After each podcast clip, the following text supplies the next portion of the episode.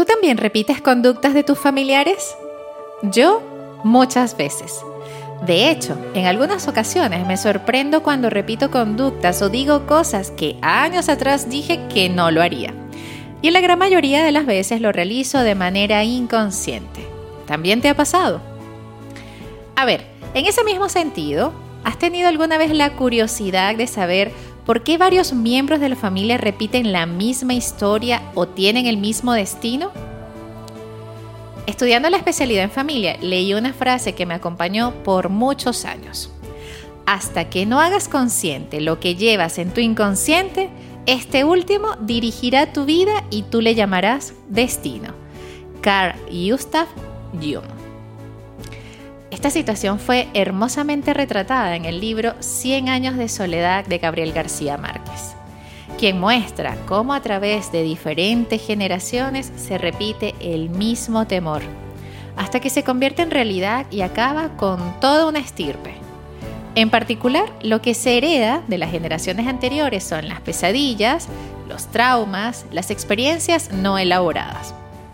En el episodio de hoy, vamos a conversar sobre la herencia emocional y los patrones familiares repetidos. Muchos de nosotros sufrimos problemas emocionales. Algunos tenemos miedos irracionales, hábitos destructivos o estamos atrapados en relaciones poco saludables. Cuando nos enfrentamos a problemas como estos, podemos creer que somos la única causa de nuestra agitación emocional. Pero este comportamiento también puede tener otras razones. En concreto, el Dr. Wooling defiende que suele ser el resultado de algún trauma que hemos experimentado, ya sea directa o indirectamente, a través de nuestra familia. Acompáñame a conocer sobre las lealtades, la herencia de traumas, el por qué repetimos patrones de conducta y las respuestas que tienen los siguientes enfoques, la epigenética, la psicogenealogía y las constelaciones familiares. Quizás hoy podrás descifrar la causa de los miedos o conductas que se han hecho difíciles por superar.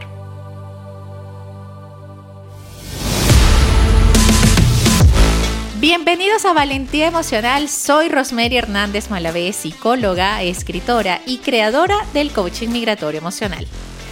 Ya estamos cerca de terminar esta segunda temporada y si deseas apoyar este podcast y ser patrocinador de este espacio, contáctame. Me puedes ubicar en las redes sociales, Instagram, TikTok y YouTube como Minutos de Bienestar y consultar sobre mis servicios en mi página web www.minutosdebienestar.com. Si deseas compartir tu historia desde el anonimato y la confidencialidad para que podamos desarrollar los temas en este espacio, puedes escribirme al DM del Instagram arroba minutos de bienestar guion bajo dos veces.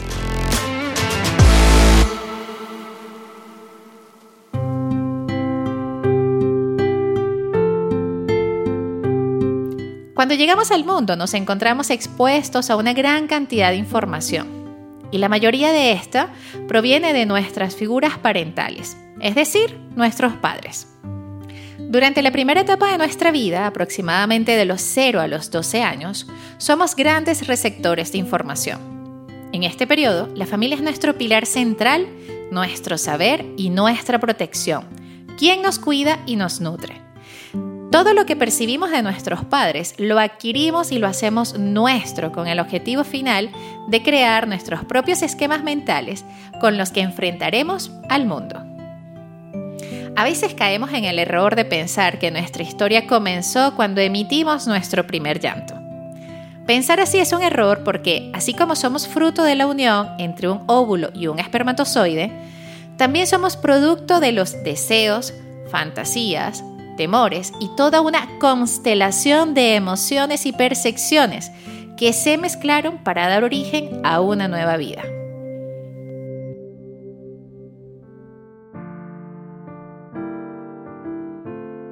El libro Este dolor no es mío del autor Mark Wooling explica cómo nuestra historia familiar puede ser la fuente de nuestros problemas emocionales o mentales. Nos sentíamos incómodos cuando íbamos a ver a los abuelos u otros parientes, o tal vez teníamos una relación tensa con nuestros padres. Los traumas ocultos de nuestra familia son probablemente los responsables. los eventos traumáticos pueden tener un impacto en cómo nos sentimos y nos comportamos.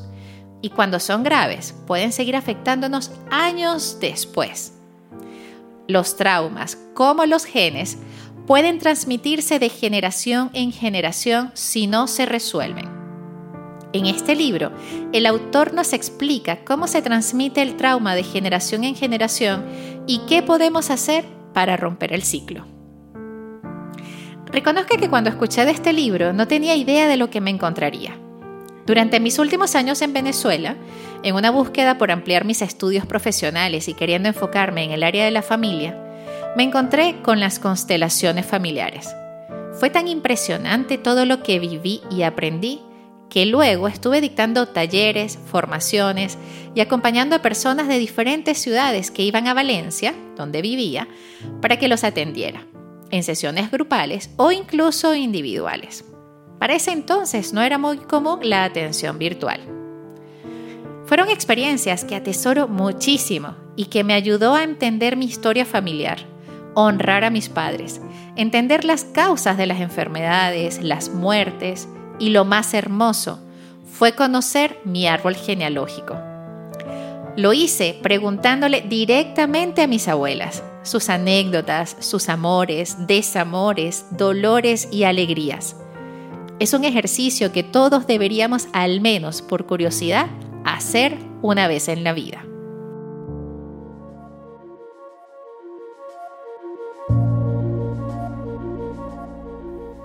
Comencemos a hablar de este tema desde la ciencia, porque de a poco entenderemos que hay explicaciones que van más allá de lo medible. Pero soy mujer de ciencia y la manera de convencerme de que estaba adentrándome en un mundo convincente fue desde acá. La epigenética es el estudio del sistema de regulación que controla la expresión de los genes sin afectar a la composición de los genes en sí mismo. Pues bien, este sistema también se estudia en el ámbito de la psicología social. Así se han llevado a cabo algunos experimentos para ver y comprobar cómo pueden heredarse los traumas a través de la genética.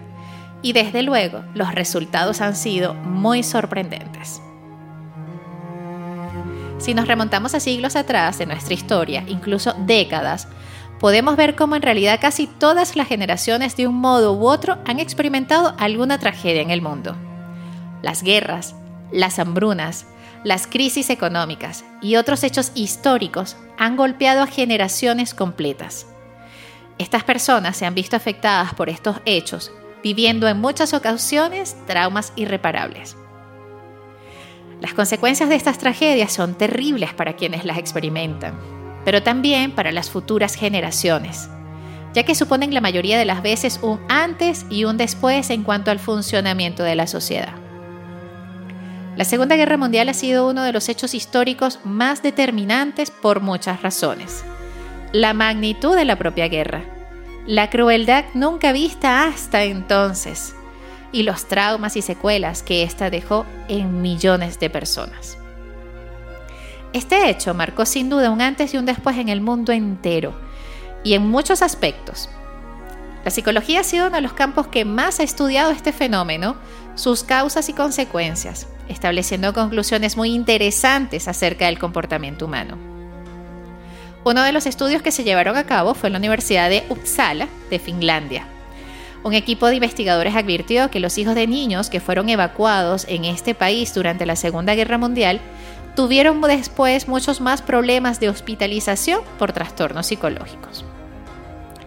Un estudio llevado a cabo en 2013 por las psicólogas Jimena Faundés y Marcela Cornejo de la Pontificia Universidad Católica de Chile y al que titularon Aproximaciones al estudio de la transmisión transgeneracional del trauma psicosocial, explicaban que aspectos intergeneracionales del trauma y legado multigeneracional del trauma fueron los indicios de que los síntomas y desencadenantes de algunos cuadros traumáticos se transmitiesen de generación en generación, por lo que el trauma podía ser, al parecer, hereditario. Incluso si no sabemos nada sobre la vida de nuestros padres o abuelos, las vidas que llevaron y los traumas que soportaron pueden tener un impacto en nosotros. Los traumas pasados pueden conducir a patrones de comportamientos que tienen un impacto duradero en la dinámica familiar. Sabemos que las personas frecuentemente ocultan los efectos del dolor o de lidiar con las secuelas del trauma. Si no lo hacemos, las familias pueden quedar atrapadas en un círculo vicioso de emociones heredadas. Por ejemplo, la muerte de un hijo es una tragedia para una pareja.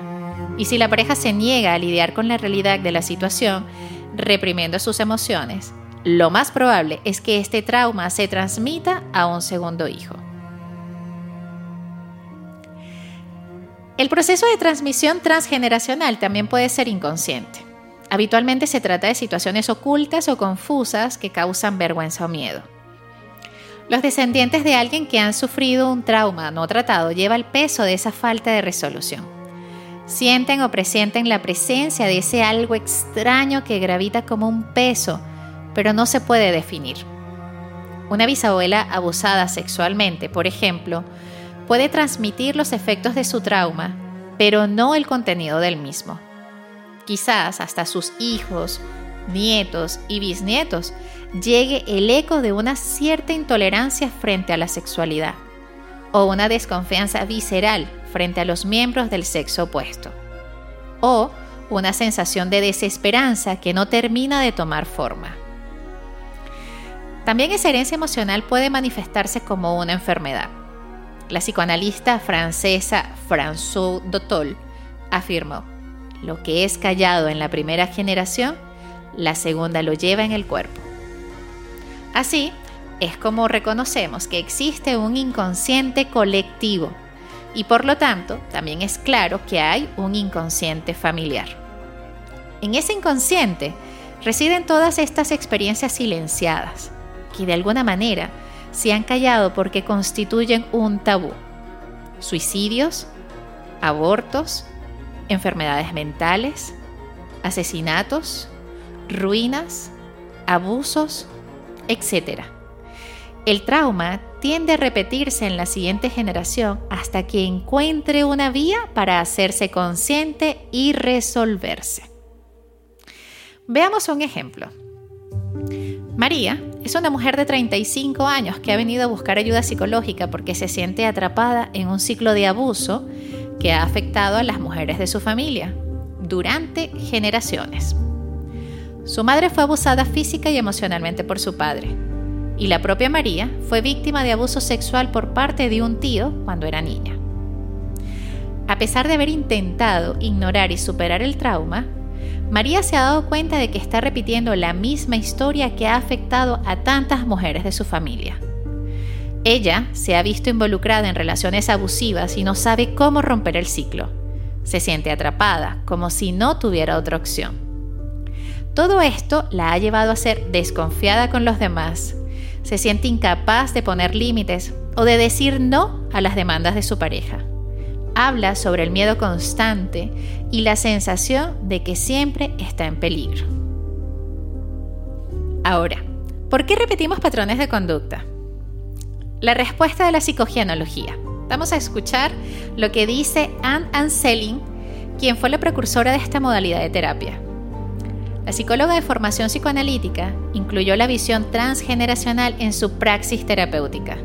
Ideó el método del genosociograma, Básicamente se trata de un árbol genealógico en el que se señalan las fechas especialmente relevantes, tanto para bien como para mal. Estas fechas relevantes suelen ser indicadores de sucesos que transcurren paralelamente en el tiempo. Así, una de sus primeras clientas desarrolló un cáncer a la de 35 años, a la misma edad que su madre. Es lo que ella llamó el síndrome del aniversario, que incluye las lealtades familiares procesos todos de origen inconsciente. Así, la respuesta a por qué repetimos patrones de conducta se fundamenta en la existencia de una memoria transgeneracional. Según Anselin, el feto en el útero materno sueña lo mismo que la madre. Es a través del mundo onírico que recibe las influencias del inconsciente familiar. En concreto, la psicogenealogía es más una metodología de investigación que una praxis terapéutica. La terapia, por decirlo así, viene después, sin embargo muy orientada ya por lo descubierto en el proceso previo.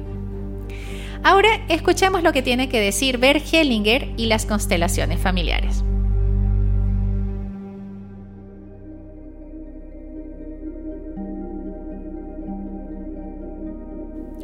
Bert Hellinger fue el creador de las constelaciones familiares de formación teólogo y filósofo. Ejerció de misionero hasta que abandonó el clero. Se formó en psicoanálisis, dinámicas de grupo y terapia familiar sistémica, de donde se inspiró para formar su propuesta terapéutica. Su formación y vocación espiritual aparece en la esencia de su método cuando otorga un papel predominante al alma, y aun cuando la vincula a la persona, también la reconoce como un ente independiente y con dinámica propia. En su libro Órdenes del Amor indica explícitamente, este alma consciente que sobrepasa y dirige al individuo busca y encuentra soluciones que superan con mucho aquello que nosotros podemos imaginar. Así señala a esta como el agente terapéutico que aporta la solución y también la respuesta a la pregunta ¿por qué repetimos patrones de conducta? El reconocimiento del alma y su intencionalidad está en el centro de la terapia de constelaciones familiares. La clave está en lo que Hellinger llamó amor ciego. El bebé, al nacer, ama incondicionalmente a su padre y a su madre. Podemos entenderlo como una predisposición del alma y también como una estricta función de supervivencia. Este amor sienta las bases de la lealtad incondicional al sistema familiar. Lealtad que va más allá de las vicisitudes relacionales. Esta lealtad fue llamada por Hellinger amor ciego. Así que ya desde pequeños ansiamos secretamente la felicidad de mamá y papá. Y para conseguir esto, el hijo puede llegar a cargar inconscientemente con los problemas paternos. Esto conlleva sacrificios, identificaciones y lealtades invisibles. Esta dinámica responde a la pregunta, ¿por qué repetimos patrones de conducta? señalando problemas del sistema familiar no resueltos. Pero el niño no elige conscientemente estas conductas. Vienen condicionadas por el amor ciego y se reiteran en la edad adulta. Ahora, si alguna vez has tenido la curiosidad de saber cómo funciona una constelación familiar, te voy a comentar un poco. Tenemos experiencias que percibimos como dolorosas, muchas de ellas son ajenas a nuestra voluntad. Veamos ejemplos. Situaciones que surgen sin que ni siquiera hayamos participado en ellas. Enfermedades que atacan a varios miembros de una familia. Hostilidades y conflictos emocionales. Fracasos de parejas o suicidios todos ellos se repiten casi como si estuvieran marcados genéticamente, pero de los que realmente no se encuentra explicación alguna. Precisamente esa tara familiar, esos eventos no específicos que se reproducen, son los que se deben frenar. Romper la cadena. Eso es lo que busca la terapia de las constelaciones familiares. Y todo comienza de la observación que realizó Bert Hellinger muchas décadas atrás unas observaciones que desarrolló con sus alumnos y mediante las cuales concluyó cómo las actitudes corporales, los gestos, las expresiones hablan de lo que le sucede a una persona. Las posturas corporales delatan las posturas mentales. Así decía. Todo en la persona habla. El arco de la espalda, la forma como se mueven, cómo colocan las manos, las miradas. Todo para concluir que existe una asociación entre la arquitectura corporal y el proceso interno que vive una persona. Y esto, en la inmensa mayoría de las personas, significa un proceso inconsciente. Partiendo de esta premisa, los terapeutas consteladores trabajan para que la persona recupere su equilibrio. El proceso que requiere con frecuencia que uno de los miembros de la familia se sacrifique es doloroso produce luchas internas porque saca a la luz conflictos internos de los que no se acostumbra a hablar. Son los llamados nudos energéticos de la familia. Se heredan porque como nadie los hace conscientes, permanecen sin resolverse. Estas constelaciones no resueltas son revividas por el mismo sistema en las generaciones que siguen hasta que uno de los descendientes, de manera consciente, integra su legado y lo resuelve. Para romper la cadena, se acude a un diseño dinámico. Es un fenómeno de resonancia. Si todos somos miembros de un mismo sistema, todos podemos compenetrarnos y vivir lo que los otros sienten, representar su dolor y sintonizarse con los otros. Y ahí es cuando comienza la terapia. El grupo se reúne alrededor del terapeuta constelador y cada uno se encarga de representar a uno de los miembros de la familia analizada. Sin previa preparación, ocurre una extraña simbiosis entre los integrantes del grupo, una técnica asombrosa que resulta de manera espontánea, porque las personas que asumen el papel de quienes están representando comienzan a tener mensajes corporales que se detectan en posturas corporales y que con ellas también están las mentales. Y las personas comienzan a referir mensajes, comentarios, movimientos que son exactamente iguales a aquellas personas que ni siquiera conocen. A medida que surgen estos conflictos se hacen posible asumirlos, hacerlos conscientes, comprenderlos y finalmente superarlos. La persona no es un ente individual, único, es el resultado de las generaciones que le preceden. Esa persona no es una rueda suelta, está integrada en un sistema. Cuando esto se acepta, la situación se aclara y empiezan a fluir nuevas energías, fuerzas, inspiraciones, sensaciones internas, seguridad, libertad, esa que nunca se habría alcanzado sin haber llegado a la sanación. Por experiencia propia, vivir una constelación familiar, sea individual o grupal, es algo que se vive con los sentidos abiertos y la disposición a recibir información o respuestas, incluso más de las que fuiste a buscar. Hagamos una pausa reflexiva y preguntémonos hasta acá.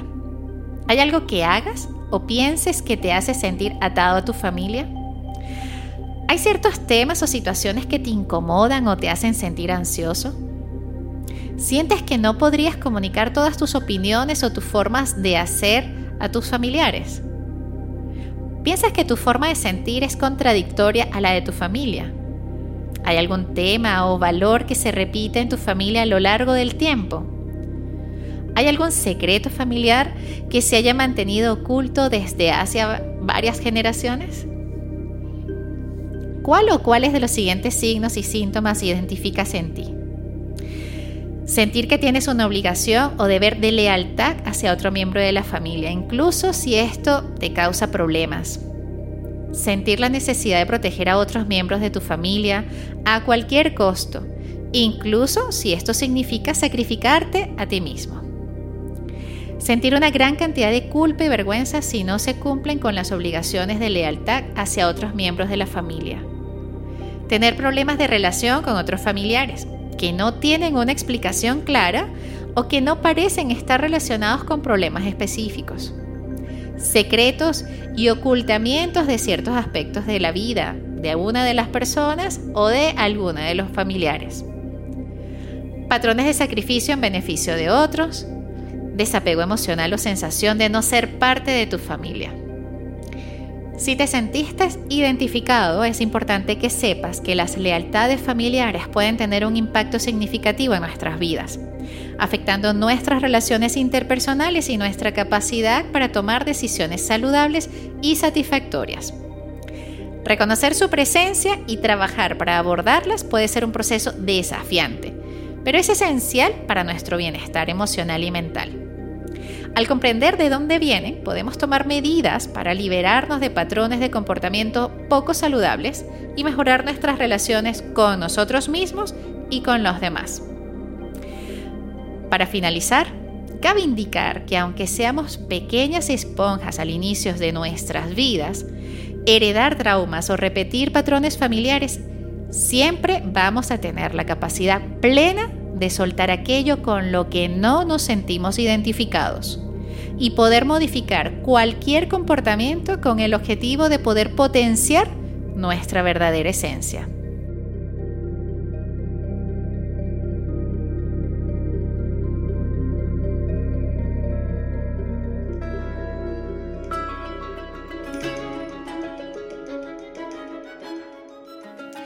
Continuación te sugiero algunos pasos para lograrlo. Número 1. Deja de oponerte a tu sistema familiar. Si criticas o juzgas a tu familia, corres el riesgo de repetir su propia historia. Número 2. Reúne los datos de tu árbol genealógico. Busca las similitudes en nombres, fechas, número de hijos o experiencias de vida. Toda la información permanece dentro de ti. Número 3. Acepta a todos tal como son. Aceptar a los demás puede otorgarte la paz del amor. Al hacerlo, abres la puerta a la transformación. Es un acto de humildad ante la vida. Número 4. Honra a tus ancestros. La mejor manera de hacerlo es siendo feliz, liberándote de lealtades que puedan limitarte. Recuerda que tus ancestros ya han sacrificado mucho para que tú puedas ser feliz. Aprovecha esa oportunidad. Número 5. Agradece diariamente a todos los miembros de tu familia. No es necesario que corras hacia ellos para darles un abrazo. El agradecimiento sincero surge cuando les das un lugar en tu corazón y los respetas desde el alma. Y por último, camina hacia la vida con humildad. Vive con alegría, respetando el destino de otros y traza el tuyo con cada paso. Nuestros complejos son la fuente de nuestra debilidad, pero con frecuencia son también la fuente de nuestra fuerza. Eso lo dice mi amado Freud. Gracias por ser quien desea sanar, por ser la oveja negra que decidió marcar la diferencia en su historia familiar.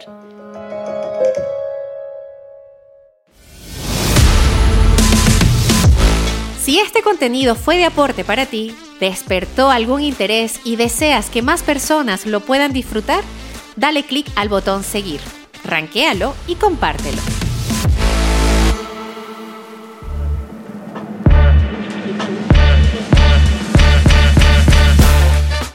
Este podcast llegó a ustedes gracias a Betinix y Drogo, educando con propósito para tu bienestar financiero. En redes, arroba finanzas-saludables para ti. Marjari Vera, psicoterapeuta, te acompaña en tu proceso de transformación. La encuentras en las redes como arroba Marja Psicoterapia. Movex, llega hasta donde quieras en Instagram arroba movex.la. Magda Sosa, descubre tu rareza para que tu marca personal monetice lo que sabes. Conoce más de ella en arroba Magda Sosa Consultora y en su página web www.emprenderinspira.cl. Me despido con cariño. Soy Rosemary Hernández Malavé, psicóloga, escritora y creadora del coaching migratorio emocional. Nos escuchamos en el siguiente episodio.